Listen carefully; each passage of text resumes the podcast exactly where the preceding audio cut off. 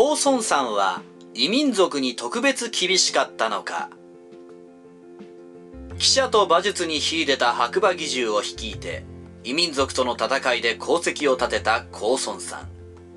彼の人生は聖史三国志においては常に竜宮と比較して語られており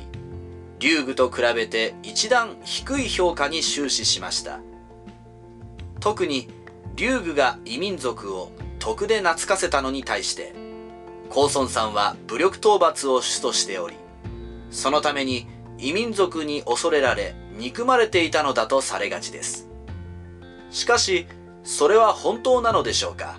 ちょっと検証してみましょう。高孫さんの異民族に対する考え方は義士の高孫三伝に引かれた義士春秋にあります。それによると竜宮の異民族融和策に対して高孫さんは以下のように反論します。異民族というのは制御しがたいもので従わなくなったら鬱に限ります。圧力を加えてこちらが上だと教え込まないと秩序が保てないのです。今金品を与えて懐かせれば一時はうまくいくでしょうがやがて連中は騒げば金品がもらえると考え勘を軽んじてますます騒ぐようになり長い目で見れば失うものが多いのです。高孫さんは親の敵のように異民族を討伐したので彼らを憎悪しているかのように感じてしまいますが実際はそうではなく異民族と親しめば慣れ合いになりこちらを舐めるので背いたら徹底鎮圧して上下関係を教え込まないといけないと説いているだけでした。そしてこのような考えは高孫さんに限らず異民族対策のエキスパートたちが多かれ少なかれ持っている統治法だったのです。竜宮と高孫さんでは地位も全く違いました。竜宮は地方間の最高位である優秀木であり兵力も物資も十分に保有しており異民族には恩恵も懲罰もどちらも与えることができました。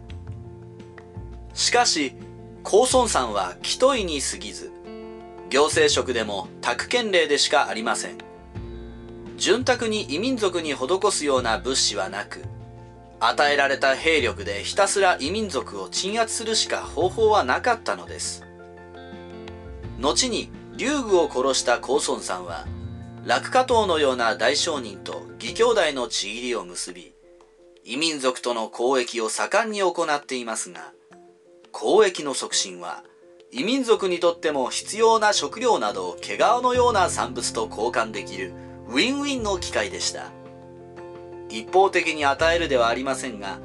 これも武力によらない異民族怪獣であり高孫さんがひたすら武力一辺倒ではなかったことがわかります。もし高孫さんが竜宮の立場なら竜宮ほどに徳を前面には出さなくても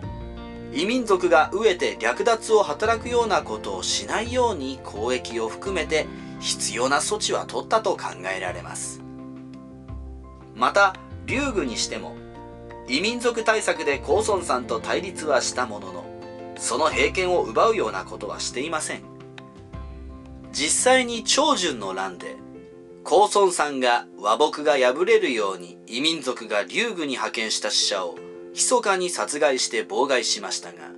反乱の鎮圧後に他の省からは兵力を取り上げていますが高孫さんの補給は手をつけずに右北兵にそのまま駐屯させています。竜宮としては高孫さんのような考えも確かにあるとした上で自分の信念を貫いただけでそれを理由に高孫さんを憎んで平権を取り上げるような深刻な対立では189年の時点ではなかったのです。